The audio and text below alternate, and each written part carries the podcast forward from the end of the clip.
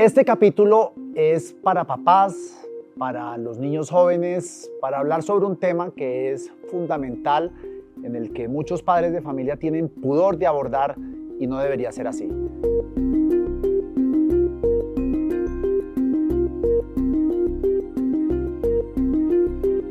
Cada vez son más los expertos que recomiendan nosotros los papás hablemos con nuestros hijos desde una temprana edad sobre este tema tan importante, no solamente para prevenir el embarazo, sino también para cuidar a nuestros hijos de infecciones de transmisión sexual.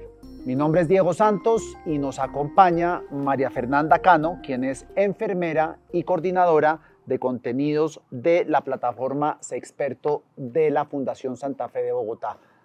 María Fernanda, bienvenida, cuida tu salud. Hola Diego, buenas tardes. Bueno, antes de empezar toda esta conversación tan fascinante, ¿qué es Sexperto?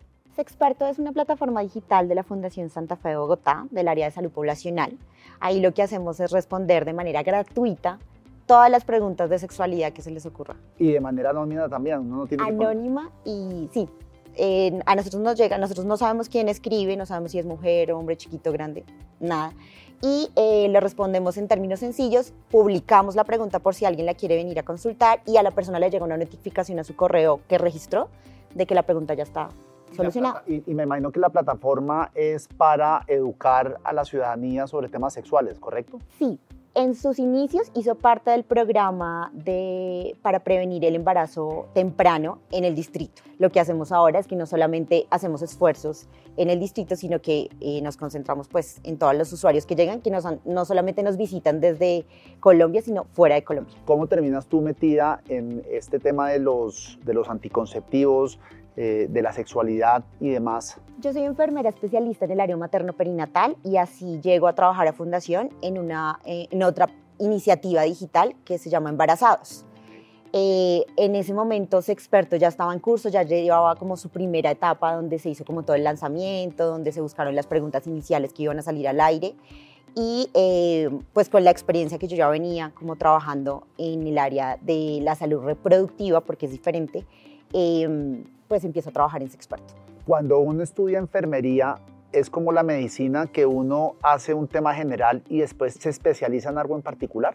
sí tienes la posibilidad de especializarte en varias cosas.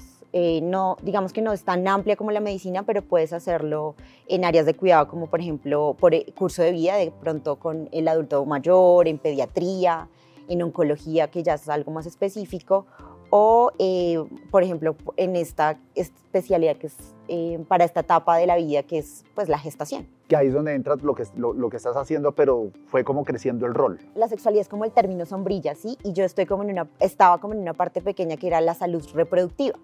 Pero antes de la reproducción está todo el tema de la sexualidad. Entonces, estar aquí en Sexperto y trabajar en, ya en otras cosas, pues me dio ese campo. Bueno, ya tema de anticonceptivos. Este es un tema que cuando se aborda desde el, desde el lado, desde el punto de vista de la mujer, es muy distinto a cuando la, se aborda desde, desde, desde el punto de vista del hombre. ¿O estoy equivocado? Lo que pasa es que, pues, si vamos a mirar métodos anticonceptivos en sí, pues uno ve todos los, todas las posibilidades de métodos anticonceptivos son para las mujeres y solo hay uno, dos para los hombres. Uno que es el condón y el definitivo que es la vasectomía. Y en las mujeres es pastillas. En las mujeres test. hay eh, las pastillas, la inyección, el implante, o sea, hay de largo plazo, de mediano plazo y el definitivo que es la esterilización femenina. ¿Cuándo tiene que empezar uno a hablarle a los hijos sobre los métodos anticonceptivos y por qué son importantes los métodos an- anticonceptivos? Antes de pensar en cuándo tengo que hablarle yo de métodos anticonceptivos, hay que tener en cuenta cómo voy a abordar yo el tema de sexualidad con mis hijos desde, desde edades muy tempranas. Se tiene que hablar de acuerdo al momento de vida en que se encuentra el niño, o sea, darle, o sea, explicarle en un lenguaje sencillo si es un niño muy pequeño, responderle puntualmente y tener conversaciones mucho más específicas cuando los niños, son- pues cuando ya son adolescentes. Entonces, irles explicando desde pequeños cómo es su cuerpo, hablarle con, los nombres propios de su cuerpo, no que el pajarito, que la galletica, no, el pene, la vagina, que tu cuerpo es tuyo y que nadie debería tocarlo. Y eso desde pequeños nos enseña a prevenir situaciones de riesgo como abusos sexuales. cuando ellos ya empiezan la preadolescencia, empiezan a, tener unos cambios físicos en su cuerpo que los hacen tener deseos sexuales, que los hacen pensar en otras cosas, descubrir ciertas cosas, y así con los métodos anticonceptivos. Tener diferentes conversaciones nos va a dar, te va a poner a ti como un referente frente a tus hijos de información segura y va a crear ese, ese, como, ese espacio de confianza de que cuando le llegue el momento va a decir, oiga papá, ¿qué hago en este caso? ¿En qué momento debería uno plantearle a los hijos, independientemente de esa conversación que hayan tenido, no decirle, yo creo que ya es hora de que empieces a planificar a un niño comprar preservativos, un, un, un preadolescente o adolescente, y a una preadolescente o adolescente decirle, yo creo que tenemos que ir a comprar eh, pastillas o ir a un médico para que nos recomiende qué es lo mejor. Como papá, yo puedo ir viendo como, mira, si quieres, si en algún momento es importante que aprendas estas cosas, que te cuides. Eh, que si quieres tener relaciones sexuales, pienses por qué las quieres tener, que pienses si estás verdaderamente consciente de qué puede traer todo eso de tener relaciones sexuales. Pero si esa personita de menor de 14 años llega, hay que investigar por qué esta persona quiere tener relaciones o sea, si ya las tuvo. Y si ya las tuvo, hay que iniciar una ruta de atención para el abuso sexual. Hay que tener un punto importante en cuenta desde la parte legal. Entonces, digamos que todos los preadolescentes, o sea, antes de los, o sea, entre los 10 y los 12 años, más o menos, son preadolescentes. Ellos ya van a empezar a estar expuestos a, información y uno va a los colegios se da cuenta que hay niños que saben muchas cosas que uno dice como, pero ¿por qué? Pero antes de los 14 años, todo acto sexual con un menor de 14 años es un delito, es abuso sexual. Entonces, que si una, una niña o un niño de 14 años llega y quiere saber sobre, métodos anticonceptivos, está en todo el derecho y yo le puedo dar toda la información. A mí, en me han llegado preguntas. Mi hija me está diciendo que quiere pasar la noche con su novio, ¿qué hago? O mi hija está planificando, ¿cómo hago para detenerla? Entonces, no es cuestión de enojarnos, puede que sí sea, es natural que sea un tema que es difícil y yo entiendo que a veces para los padres, pero de pronto, si no es fácil abordarlo, si no, es fácil para ti abordarlo y definitivamente ya lo intentaste, puedes buscar herramientas, puedes buscar, por ejemplo, este tipo de herramientas digitales, puedes apoyarte en el pediatra, en el médico o en un psicólogo que te ayude a abordar el tema que si definitivamente tú no lo puedes hablar, pues hay una persona que sí lo puede hablar con tu hijo. Pero que tu hijo sepa que puede venir a ti y buscar respuestas, porque lo hablábamos antes, puede que él encuentre esas respuestas en internet, en páginas donde la información es muy ineficiente en el porno, que es una de las herramientas y donde se crean completamente imaginarios totalmente alejados de la sexualidad, como de cómo debe verse el cuerpo, de cómo es una relación sexual, entonces, o por el amigo, el amigo que seguramente no sabe nada y de hecho así nació ese experto, como pues uno a quien le pregunta al amigo al lado. Entonces nosotros queríamos como ser ese amigo confiable, ese amigo de donde usted va a encontrar como la información sencilla, y pues va a poder hablar del tema. En, una sociedad tan machista y tan religiosa como la colombiana, deben ser muchos los obstáculos para poder tener un diálogo mucho más franco y directo en torno a este tema, ¿no? En realidad nos hace falta un programa de educación sexual integral. O sea, nosotros no podemos, yo entiendo, y precisamente por eso de pronto no es tan fácil abordar el tema, y es porque a nosotros nadie nos no nos han enseñado sobre sexualidad, a nuestros papás tampoco.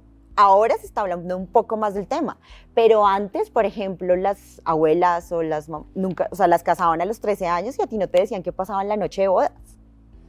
Y antes se veía el sexo como meramente un instrumento de reproducción, o sea, usted tiene sexo para tener hijos.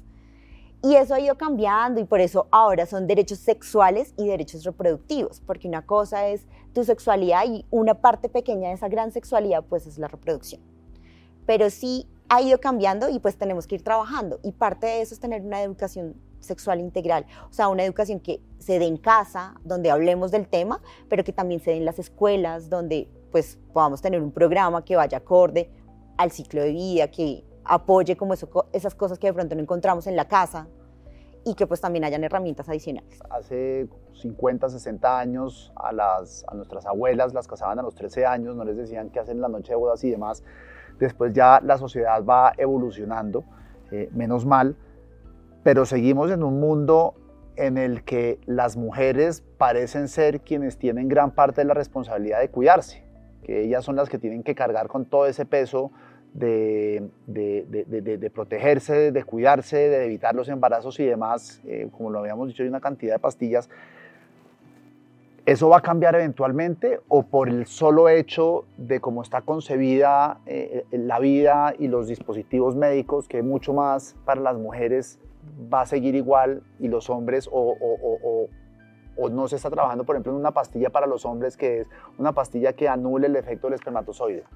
Sí hay estudios que se han adelantado en diferentes partes eh, para una pastilla que em, pueda detener un poco, eh, pues, pues que pueda detener los espermatozoides, pero ha tenido efectos secundarios sobre, eh, em, sobre la respuesta sexual del hombre. Entonces, hay unos estudios que han pasado los estudios clínicos tienen diferentes etapas, entonces hay unos que ya han pasado a, estudios en humanos, pero que se ha encontrado ese pero de la respuesta sexual, o sea, afecta un poco la respuesta sexual.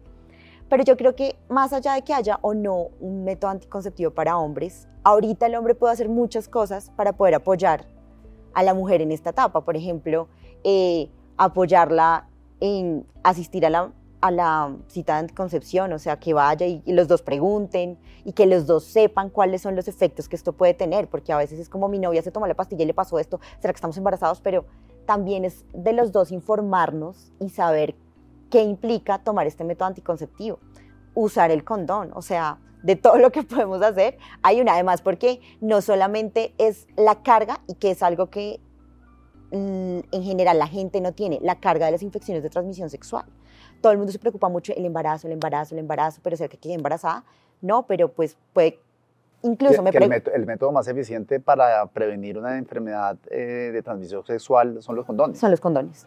Son los condones. De hecho, creo que es el único, bueno, el condón femenino, que es... Sí, aunque tiene menos mm, cobertura, pero digamos que el más efectivo es el condón masculino.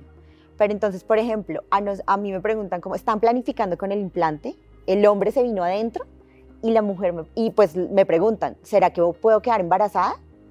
No, pues la probabilidad es muy baja porque estás utilizando un método anticonceptivo que es uno de los más efectivos, pero tienes el riesgo de la infección de transmisión sexual, pero eso no está en el radar de la gente. Entonces creo que el hombre, aparte de poder ayudar a hacer un método de, de, respaldo del método que ya usa la mujer, también puede dar ese aporte de seguridad para las infecciones de transmisión sexual. En, en adultos, porque aquí estamos hablando mucho del, del, del tema de la, de la adolescencia, pero en adultos, ¿cuáles son como esos retos o cuáles son esas recomendaciones que ustedes dan en este tipo de charlas? Lo ideal es que el método anticonceptivo se elija con la orientación de un profesional. ¿Por qué? Porque a veces pasa que yo, pues que dicen como, ay, no, es que alguien está utilizando el implante, yo como que también lo quiero usar, o que alguien está usando las pastillas, yo como que también voy a usar esas. Pero resulta que es importante ir a una asesoría para que evalúen tu, tu historial de salud completo para ver qué antecedentes familiares tienes, de pronto qué enfermedades puedes tener que de pronto pueda ser un factor de riesgo para el uso de algunos métodos anticonceptivos. Eso sí se aplica, y, corrija, y corrígeme si estoy mal, eso sí aplica más para las mujeres, ¿cierto? En su mayoría. Sí, en su mayoría. Porque, el, hombre es... Pero pues, digamos que, por ejemplo... El hombre es para, para, para, ligarse... Pero mira, no te imaginas el montón de mitos que hay alrededor de la vasectomía, como que me va a quitar la virilidad, como que eh, me va a doler mucho. Es un procedimiento pequeño que se hace en el consultorio, que comparado con la cirugía que se hace de esterilización femenina toma menos tiempo, pero todas estas dudas las podríamos aclarar en el consultorio. Que también es, por ejemplo, no, es que yo ya decidí que no voy a tener hijos nunca, a los 20 años. Pero es que nunca es mucho tiempo y tú no sabes cuánto tiempo, o sea, qué va a pasar a lo largo de 20 años, si tú vas a conocer una persona diferente que te va a hacer cambiar el pensamiento que tienes, eh, que va a influir en tu proyecto de vida. Pero entonces cuando tú vas a la asesoría y tú dices la vasectomía, de pronto no es que el médico te quiera decir como no, no, es que yo no quiero que te hagas eso, sino que te va a asesorar como cuáles son los pros y los contras de hacerte una vasectomía a los 20 años. Finalmente, al final de la consulta, la decisión que tú tomes, el médico la tiene que respetar. Pero tú tienes que saber, tener toda la información a la mano y decir, y tomar una decisión informada y decir, yo quiero esto por estas y estas razones. Entonces, eso es lo importante de asistir a una asesoría. Tengo dos preguntas las personas que nos escriben por redes sociales y la primera es de Cristina, quien dice, yo soy mamá y mi hija es adolescente y no sé cómo hablarle sobre los diferentes métodos anticonceptivos que existen. ¿Cuál es su recomendación?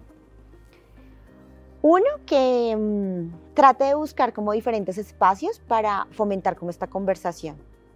Como hija, tú ya has pensado en iniciar tu vida sexual, y, mm, si, has, em, si, lo has empezado, si lo has empezado a pensar, has pensado, sabes cómo cuidarte. Eh, quiero que sepas que ante cualquier cosa, pues yo estoy aquí para que podamos aclarar las dudas juntas. Si tú no te sientes cómoda conmigo, pues yo te puedo llevar a un lugar donde eh, puedas aprender todas estas cosas. Como reiterarle que está ahí para escucharla sin prejuicios, así para ella sea muy escandaloso o muy em, alarmante seguramente ella va a iniciar su vida sexual, eso no lo podemos evitar.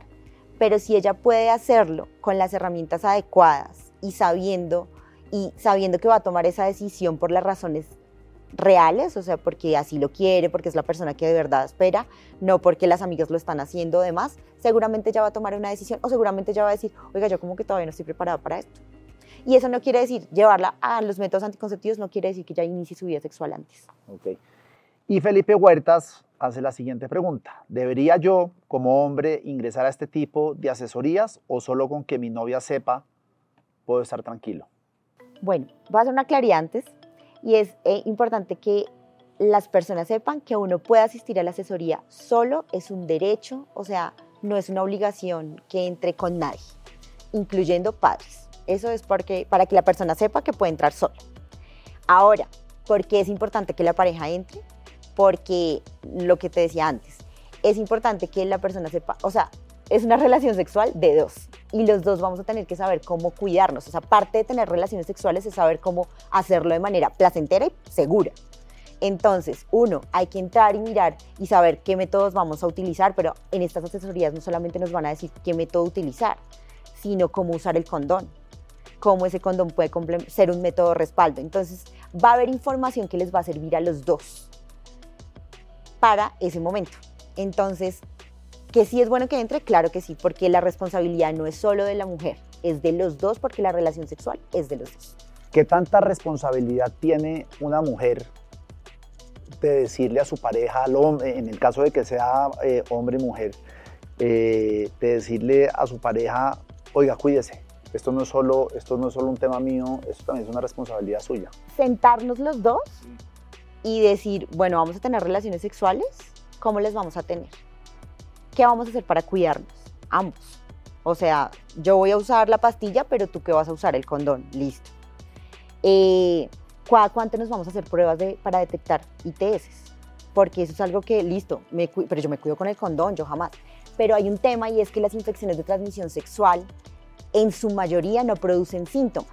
Entonces tú podrías tener una infección por mucho tiempo y no saberlo. Y uno tiene que ser consciente que cuando uno tiene una pareja, seguramente usted no es la primera persona en la vida de esa persona. Entonces te estás acostando con la persona, con esa persona, pero esa persona ya se ha acostado con otras personas. Entonces seguramente puede tener una infección y no saberlo. Y no quiere decir que me fue infiel. Ay, yo antes no lo tenía y ahora sí lo tengo, usted me fue infiel. No, por ejemplo el BPH. Lo pudimos haber contraído no ¿El VPH es el papiloma? El virus del papiloma humano es una de las infecciones de transmisión sexual de más alto riesgo, pero que se toman mucho tiempo en producir cambios. ¿Eso qué quiere decir? Y que termina, Como puede, manifestarse. Puede desarrollarse en un cáncer. Exacto. Hay varios tipos, unos de bajo riesgo y unos de alto riesgo. Entonces, los de bajo riesgo a veces ni se manifiestan y pueden salir del cuerpo más o menos en dos años aproximadamente. Hay unos que se manifiestan y producen unas verrugas que son como eso, una verruga como una coliflor que le sale en los genitales o en la parte donde está la infección. Que se pueden tratar o ellas mismas solas se caen, o sea, digamos que no tienen mayor. Pero otros que son de alto riesgo pueden producir a muy, muy, muy largo plazo cáncer de cuello uterino o cáncer de ano o cáncer de garganta, dependiendo de la vía de, de la vía de sexo, o sea, si fue anal, si fue oral o si fue vaginal. El más común y el que todos más hemos escuchado, pues es el cáncer de cuello cervical. Entonces, digamos que eso puede tardar 20 años. Entonces, si yo hablo con mi pareja, listo, vamos a tener relaciones sexuales, cómo las vamos a tener, cómo las vamos a cuidar, cada cuánto nos vamos a hacer unas pruebas para saber si yo me hago pruebas con regularidad, seguramente voy a detectar de manera temprana cualquier ITS que tenga y la voy a poder tratar de manera adecuada y a tiempo para evitar secuelas, no solamente cosas tan serias como el cáncer, sino por ejemplo el herpes. El herpes es una enfermedad que no, no tiene cura y que son brotes que van y vuelven, van y vuelven. Entonces si yo pudiera tratarlo para que esos brotes no vengan con tanta frecuencia, pues mi vida sexual sería, tendría mejor, una mejor calidad que si de pronto no la trato. Además que tener una infección de transmisión sexual da pie a que puedas tener otras. ¿Ustedes recomiendan que las parejas se deban hacer exámenes de ITS cada cuánto tiempo? Cuando digamos que tenemos una pareja sexual em, ¿Estable? uno mm, recomienda que por lo menos una vez al año se haga un chequeo general. Por lo que te digo, por lo que uno podría tenerla y no saberlo. Entonces no es que mi pareja me haya sido infiel, sino que de pronto, de pronto se, ya se está manifestando en un tiempo. Pero digamos que cuando tenemos conductas de riesgo, como por ejemplo no tener una pareja sexual estable, o mm, sobre todo tener una, o por ejemplo de pronto em, consumir eh, sustancias psicoactivas, compartir agujas, o sea, como situaciones de riesgo, uno recomendaría que mínimo cada tres a seis meses, dependiendo del riesgo, sobre todo dependiendo del riesgo que tenga la persona. Entonces, si tú tienes bajo riesgo, pues digamos que una vez al año, pero si tienes alto riesgo, pues igual, en una asesoría te van a decir, no, vamos a hacer un chequeo cada tres meses o cada cuánto, te va a decir el médico, pero por eso es importante ir allá. Bueno, María Fernanda, muchísimas gracias. A ti, Diego, por la invitación. Y a ustedes que nos están viendo o escuchando, muchas, muchas gracias por este tiempo. Sepan que ya tenemos más de 100 capítulos de Cuida tu Salud sobre diversos temas, sobre cáncer, sobre reproducción. Y todas las semanas tenemos un capítulo nuevo. Nos vemos en siete días. Tengan un feliz día.